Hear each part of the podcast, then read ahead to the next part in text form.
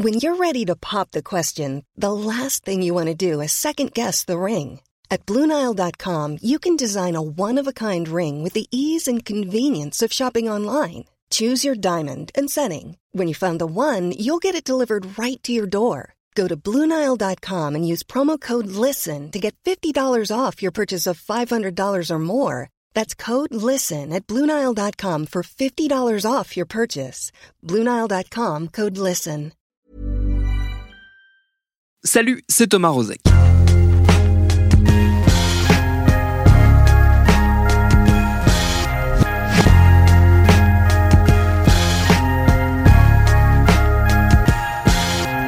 Steve Maya Canisso. Ça fait déjà un an ou presque que ce nom et surtout ce prénom Steve sont arrivés dans nos fils d'actu. Dans la nuit du 21 au 22 juin 2019, alors que la fête de la musique touchait à sa fin, Steve, lui, a perdu la vie dans la Loire après avoir chuté dans le fleuve à Nantes. Une chute et une mort qui, sans doute, n'auraient pas eu lieu sans l'intervention très critiquée de la police, venue mettre un terme au rassemblement auquel participait le jeune homme à grand renfort de gaz lacrymo. Cette séquence dramatique, elle a rapidement pris les atours d'une affaire nationale. Il faut dire qu'elle s'est produite au terme de quelques mois très mouvementés du point de vue de la brutalité policière, très vivement mise en lumière par l'épisode des Gilets jaunes. Cette violence, qui met aujourd'hui pas mal de monde dans la rue, elle n'est pas nouvelle. Les quartiers populaires la connaissent bien, tout comme les Nantais, car c'est à Nantes qu'elle a en partie été expérimentée au fil des ans. C'est ce qu'on va voir avec notre épisode du jour. Bienvenue dans Programme B.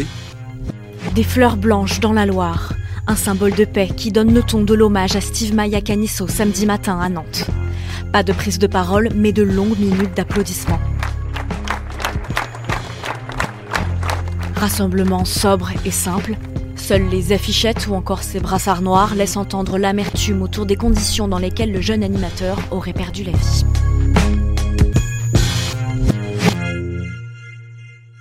Cette idée de Nantes comme l'un des laboratoires de la militarisation et de la brutalisation de l'action policière, elle est au cœur d'un livre prévu pour la fin juin 2020 aux éditions Sileps, baptisé Tout le monde sait qui a tué Steve. C'est mon confrère, le journaliste indépendant Nicolas Mollet, qui est basé à Nantes, qui le signe. Et avant de voir avec lui comment sa ville a depuis longtemps déjà expérimenté les coups de matraque et les lacrymos, entre autres, j'ai commencé par lui demander de me re-raconter ce qu'il s'est passé cette nuit-là, il y a un an, sur le quai Wilson, à Nantes. Aux alentours de 4 heures, euh comme c'était plus ou moins euh, négocié, euh, il y a une vingtaine de policiers qui se dirigent vers, euh, le dernier son système à émettre de la musique, le son système des Lunatech. Et ils leur demandent donc d'arrêter la, musique. Ça se passe pas forcément très bien, ils sont pas trop partants. Ils sont un petit peu en fin de soirée.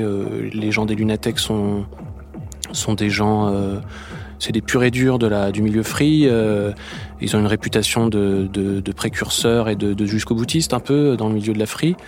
Ils font mine d'accepter finalement euh, l'injonction policière, mais euh, à ce moment-là se passe ce qui se passe à chaque fin de, de soirée euh, pour un son système. Euh, ils décident de jouer un titre en fait qui va radicalement trancher avec la programmation techno pour signifier aux teufeurs que, que, la fête est finie. Voilà, que la fête est finie, c'est le dernier titre, on change d'ambiance musicale pour atterrir et pour signifier à tout le monde qu'il va falloir regagner ses pénates. En l'occurrence, là, c'était Porcherie des Merveilles Noires. Voilà, donc c'est c'est Porcherie qu'on entend, et plus particulièrement euh, la, la jeunesse emmerde le Front National, la jeunesse emmerde tous les nazis. C'est là qu'il y a un peu un, un changement d'ambiance en fait euh, dans le rapport euh, les, les et, la police nationale. On ne sait pas trop ce qui s'est passé, on ne sait pas trop qui va amener au cycle infernal de violence qui va se déchaîner à ce moment-là.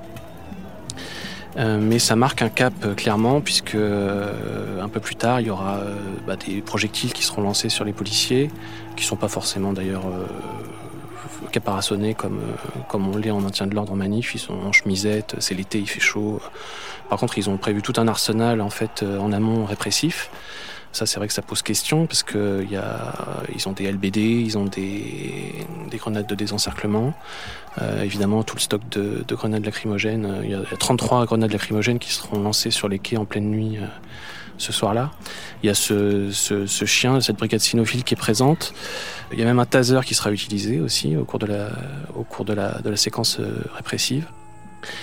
Donc voilà, il y a des affrontements qui démarrent hein, euh, entre les entre les teufeurs récalcitrants euh, forts de la de la, masse hein, qui s'était constituée à ce moment-là avec ce millier de personnes. Euh, ils sont pas un millier à ce moment-là, mais il y a, plusieurs centaines de personnes encore à graviter autour de, du centre système et euh, la vingtaine de policiers qui étaient venus et qui étaient revenus entre temps s'équiper pour une séquence de maintien de l'ordre en fait, avec casque notamment et armes qu'ils utiliseront dans la foulée quoi. Ce qu'il faut bien voir et ce qu'il ne faut pas perdre de vue pour comprendre la manière dont les choses se sont déroulées, c'est que tout ça se passe à quelques mètres seulement du bord du quai. Euh, Exactement. on est juste au-dessus de la Loire, qui est un fleuve extrêmement dangereux. Il y a souvent d'ailleurs des, noyés hein, euh, qui tombent dans la Loire à, cet endroit ou à d'autres. Il, il, y a eu des noyés aussi dans le passé à d'autres endroits, euh, plutôt du côté de l'Erdre. Euh, mais ce soir-là, en fait, étant donné qu'il n'y a pas de garde-corps, de barrière pour sécuriser euh, la portion de, de quai euh, qui débouche sur la pique vers la Loire, le fait d'utiliser des gaz lacrymogènes, une telle quantité de gaz, de gaz lacrymogène, le fait de l'utiliser en pleine nuit, d'opacifier la vision finalement des, des euh, sans parler de l'effet corrosif que peut engendrer le, le, gaz lacrymogène en tant que tel. Euh, voilà, il y a un nombre très important de, de de, de, noctambules qui se retrouvent euh, avec le risque de, de tomber un peu euh, fatigué fin en fin de nuit comme ça, en fin de soirée, de tomber à moitié étourdi par le gaz lacrymogène, de tomber dans la Loire, qui est un, un fleuve avec énormément de remous. Hein. C'est, un fleuve très dangereux, euh, énormément de courant. L'eau est froide, on a, on a, beau être en été, l'eau est très froide. Il y a d'ailleurs 17 euh, personnes qui tombent dans la Loire. Euh, l'un va se démettre l'épaule. Enfin, c'est même un miracle qu'il n'y ait pas eu plus de personnes de, de décédées ce soir-là, hein, quand on y réfléchit avec le recul. Et Steve, euh, lui, euh, qui est un jeune homme sans histoire, euh, quelqu'un de, de, de, timide, de salué par la plupart de ses amis comme étant euh, une crème, entre guillemets, euh, quelqu'un de très gentil, euh, pas du tout quelqu'un qui se serait projeté dans un affrontement avec la police, pas du tout quelqu'un qu'on imagine jeter des canettes sur qui que ce soit ou des projectiles. Euh, Steve, euh, Steve s'est endormi euh, à la hauteur de ce qu'on appelle le bunker. c'est une espèce de petite de petit bâtiment bétonné sur le quai Wilson. Et là, il est vraisemblable que Steve, qui s'était endormi près des enceintes, se réveille dans le chaos, dans le chaos des explosions, dans le chaos des cris des gens qui tombent ou qui s'enfuient face à la face à la répression policière. Il se réveille et il va pas rester éveillé très longtemps, le pauvre Steve, puisqu'il va tomber dans la Loire en fait. Et il ne sait pas nager.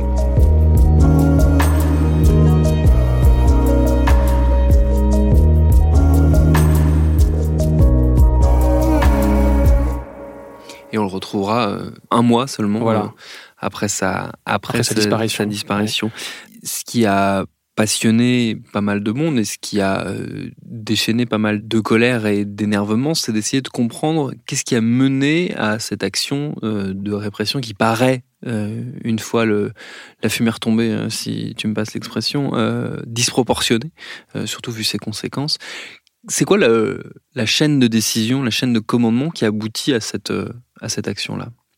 Bah, C'est difficile de le savoir, mais ce qui est sûr, c'est que euh, la fin de, la musique et, euh, l'évacuation entre guillemets des, des euh, ce soir-là, la responsabilité, elle incombe à l'autorité de l'État, à l'autorité du préfet Claude Darcourt, hein, qui, délègue cette, cette tâche bah, à l'autorité policière et donc au directeur départemental adjoint qui est en charge de l'opération et en dessous de lui le commissaire. Ça, c'est la chaîne directe de d'autorité qui aboutit à qui aboutit à l'opération les gens, en fait, il euh, y, a plusieurs euh, enquêtes hein, qui sont en cours. Euh, de toute façon, il y a au total huit enquêtes qui ont été générées par cette, cette affaire du Key Wilson. Plusieurs enquêtes judiciaires, une enquête de l'IGPN. L'une s'est transformée en enquête judiciaire. Il y a une enquête de l'IGA qui a essayé de déterminer quelle était l'inspection générale de l'administration, qui a essayé de déterminer quelle était la responsabilité du préfet. Euh, elle n'a pas opté pour une responsabilité directe du préfet. Elle a un peu écarté de, des responsabilités directes. Et euh, au final, Christophe Castaner euh, dans cette affaire qui, qui s'est assez vite apparentée à une, à une affaire d'État, entre guillemets, comme dit l'avocate de, de la famille de Steve. Euh, lorsque Christophe Castaner euh, et Edouard Philippe ont choisi de s'exprimer, finalement, euh, on a vite compris que la responsabilité serait plutôt du côté de, du commissaire Grégoire Chassin, qui était en charge des opérations sur le terrain. Donc aujourd'hui, c'est clairement le rôle de Grégoire Chassin qui est un peu dans la balance pour savoir s'il a, s'il a complètement failli dans son appréciation de la situation et euh, il est probable que c'est lui qui sera la cible des poursuites. Voilà, on en est là aujourd'hui. Les enquêtes euh, sont en cours. Euh, les enquêtes ont été dépaysées à Rennes. Les enquêtes judiciaires, en tout cas, ont été dépaysées à Rennes parce qu'il y a d'autres enquêtes qui ne sont pas forcément des enquêtes judiciaires. Une enquête de la du défenseur des droits, euh, une enquête de la Ligue des droits de l'homme aussi. Euh, ça, c'est un fait peu connu, mais il y a des, particuliers, des individus qui ont enquêté en parallèle et qui vont soumettre les résultats de leur enquête à la Ligue des droits de l'homme. Euh, voilà, parce que c'est vrai que c'est quand même un choc qui a eu le risque d'autant de morts et qui a eu un mort avéré suite à une intervention policière euh, dans, dans ces conditions. Un sort de fête de la musique, c'est un choc pour, euh, bah pour, le, pour la ville et c'est un choc aussi pour le, pour le pays, hein, puisque cette affaire elle a pris très très vite une, une résonance nationale. Voilà. Aujourd'hui, sur les responsabilités, c'est difficile. Euh, on est vraiment qu'au tout début de, de, des, enquêtes judiciaires qui ont été dépaysées à Rennes. Euh, c'est difficile de savoir euh, dans quel sens on va aller, mais euh, il est probable que ça dure euh, largement plusieurs années, toutes, les, toutes ces enquêtes. Ça a d'autant plus pris une, une ampleur nationale que cette affaire et la mort de Steve, elle arrive à un moment euh, qui n'est pas anodin euh, dans l'histoire de notre pays, qui est euh, le moment où on a assisté depuis plusieurs mois à, une, à un durcissement de la stratégie de maintien de l'ordre, comme on a coutume de l'appeler, et à des rapports de plus en plus brutaux entre euh, la population et la police, notamment suite à l'épisode des Gilets jaunes qui a mis en lumière euh, cette brutalisation qui en fait avait déjà commencé avant, euh, mais qu'on n'avait pas forcément, dont on n'avait pas forcément conscience partout. ce que toi tu racontes dans ce livre, ce que tu as tenté d'aller essayer de comprendre, c'est comment Nantes a servi de laboratoire à cette brutalisation. Et ça commence bien avant Steve, parce que ça commence même dès les grèves de 95. Oui, ça commence même encore au-delà. Pour moi, le, vrai euh, le vrai bouillonnement en fait euh, qui il survient en fait dans les années dans les années 50 hein. il faut remonter à là pour euh, comprendre tout le rapport conflictuel que qu'il peut y avoir entre entre la, la population et, les forces de l'ordre en 1955, en fait, euh, débutent euh, des grèves euh, assez monstrueuses à Saint-Nazaire, qui vont opposer en fait les, les métallos de, de Saint-Nazaire avec, avec le patronat local. Les métallos souhaitent un, un réalignement de leurs salaires qui sont particulièrement minables sur, sur ceux des, des métallos de la région parisienne. le patronat de nazérien de Loire-Atlantique n'est pas du tout d'accord et s'y prend très mal dans sa façon de gérer le conflit. Le conflit dégénère très très rapidement. Il y a des affrontements assez dantesques en fait qui opposent les métallos euh, avec un déchaînement de violence incroyable, euh, des jets de projectiles métalliques euh, fabriqués euh, sur place par les par les ouvriers sur les gardes mobiles de l'époque. Des gardes mobiles se retrouvent à l'eau, euh, ils tombent dans un bassin à Saint-Nazaire. Un peu plus tard, Nantes, les, ouvriers de la navale de Nantes prennent le relais et ça va tellement loin que finalement il y, y a un ouvrier, Jean Rigolet, qui meurt à 24 ans, l'âge de Steve, sur le cours de 50 otages tués par une balle de CRS.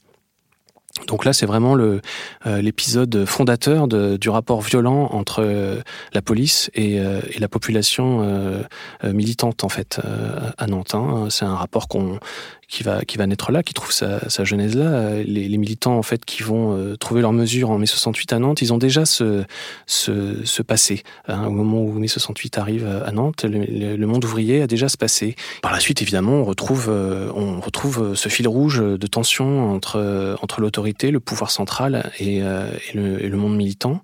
Tu as effectivement parlé de 95. Il y a aussi un peu plus tard le CPE.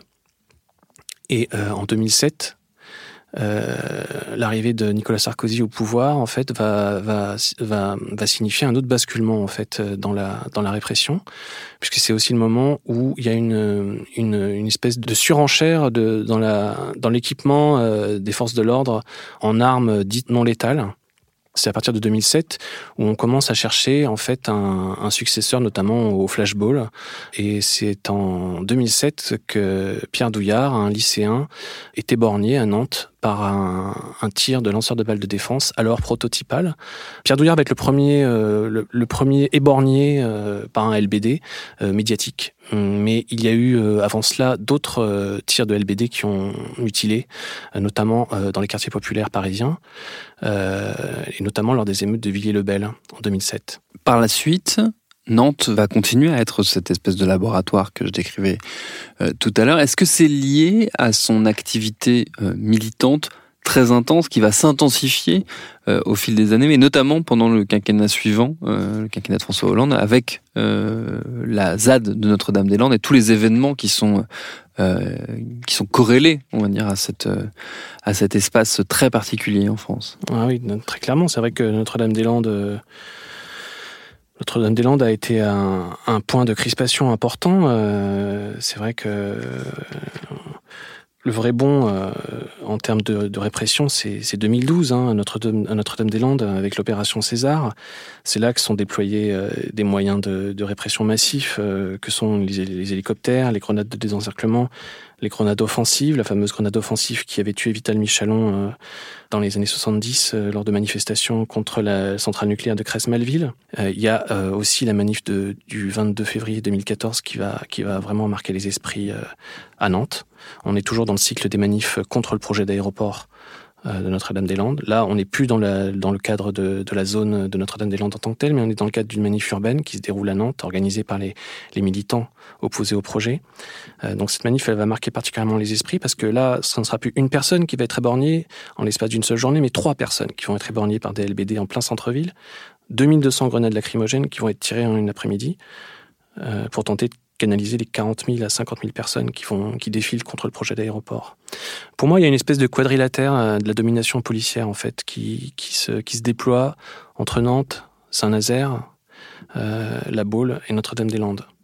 Les destins de Nantes et de Saint-Nazaire sont liés à travers l'histoire du mouvement ouvrier. La Baule, euh, c'est aussi un, espace qu'il qu'il ne faut pas négliger parce que c'est une sorte de fief balnéaire pour, pour Sarkozy, qui est un peu le candidat politique de, des classes possédantes de l'Ouest parisien qui y ont souvent une résidence secondaire. C'est vrai qu'il faut voir euh, l'articulation de la, tension euh, entre ces quatre, euh, ces quatre points géographiques. Avec dedans, j'inclus évidemment Notre-Dame-des-Landes en tant que telle, qui est une espèce de d'enclave rurale qui veut pouvoir conserver finalement la maîtrise de son destin. Aujourd'hui, on est quasiment un an après cette nuit du 21-22 juin euh, sur le quai Wilson, un an après donc le début de, l'affaire Steve et après la mort de Steve euh, à Nantes. Euh, est-ce que les choses ont changé de ce que tu, tu as pu percevoir dans ton enquête? Est-ce que cette, cette histoire dramatique, elle a servi de déclic à quelques égards que ce soit? Ou est-ce que on en est toujours plus ou moins au même point dans le rapport entre euh, la police, sa brutalité euh, potentielle, et la population, voire la population militante. Oui, je pense qu'elles ont changé, et je pense que le principal changement qui a eu lieu, c'est que Nantes, en fait, euh, a cessé d'être un point de crispation justement euh, entre euh, forces de l'ordre et monde militant. et pourquoi elle l'a cessé? Parce que finalement, le mouvement des Gilets jaunes a fait que aujourd'hui, la contestation, les heurts entre citoyens et, policiers, on ne les trouve plus qu'à Nantes finalement. Euh, on, les trouve aussi euh, depuis les manifs. Euh, les, heurts se sont durcis sur les champs, se sont durcis à Toulouse, à Bordeaux. Le mouvement des Gilets jaunes a vraiment, a clairement euh, fait naître euh, des, petites vagues comme ça, hein, localisées, euh, de contestation dure, avec des techniques de maintien de l'ordre d'ailleurs euh, violentes, qui avaient été aussi euh, largement expérimentées à Nantes. Hein. Les bacs, notamment la BAC nantaise, est très réputée pour sa, pour sa férocité.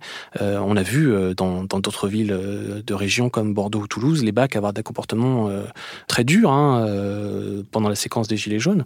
Si je si je comprends bien, Nicolas, le constat, c'est que le déclic, ça n'est pas forcément dans le bon sens. Euh, C'est-à-dire que, en gros, un an après, euh, ce qu'on observait à Nantes, euh, en termes de violence policière, on l'observe partout.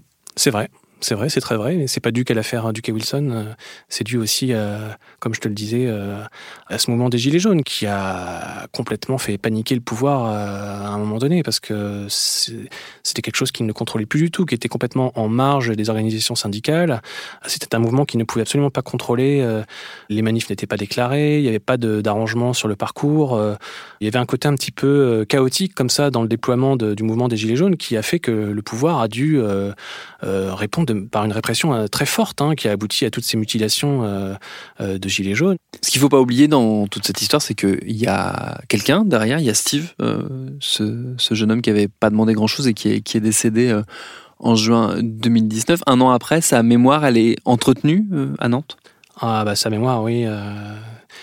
C'est-à-dire que il y a, y a, un groupe de un groupe d'amis qui entretient la flamme autour de la mémoire de Steve de toute façon depuis, euh, depuis l'annonce de sa disparition. Hein, euh, euh, sont des, sont des amis proches de lui qu'il pouvait côtoyer lors des, lors des teufs. Il y, a, sa famille évidemment qui se bat pour obtenir justice.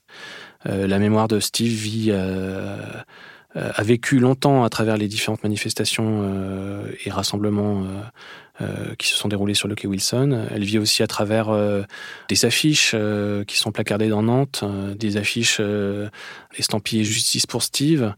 la mémoire de Steve, elle vit aussi à travers la fresque qui a été réalisée sur le quai Wilson à proprement parler.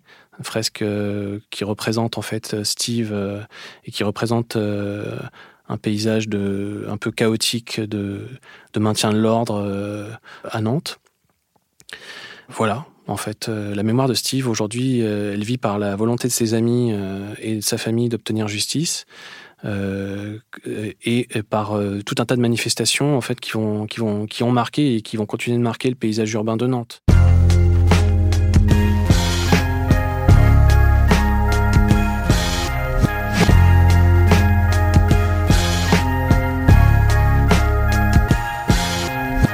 D'ailleurs, une grande marche est prévue en mémoire de Steve, organisée par ses proches. Ce sera le dimanche 21 juin à 15h à Nantes, au départ de la préfecture. Merci à Nicolas Mollet pour ses réponses. Programme B, c'est un podcast de Binge Audio préparé par Lauren Bess, réalisé par Mathieu Thévenon. Abonnez-vous sur votre appli de podcast préféré pour ne manquer aucun de nos épisodes. Facebook, Twitter, Instagram si vous voulez nous parler. N'oubliez pas de bien vous laver les mains, de respecter les gestes barrières et de prendre un peu de sérum fi avec vous dans les manifs, ça peut servir. Et à demain pour un nouvel épisode.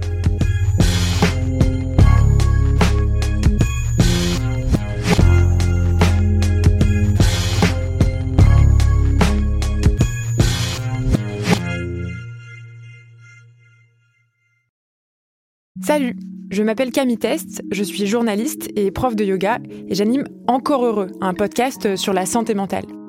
Deux fois par mois, on se pose des questions très simples, du genre comment on fait pour avoir un rapport apaisé à la nourriture, peut-on vraiment travailler et être heureux, ou encore pourquoi se réconcilier avec le sport.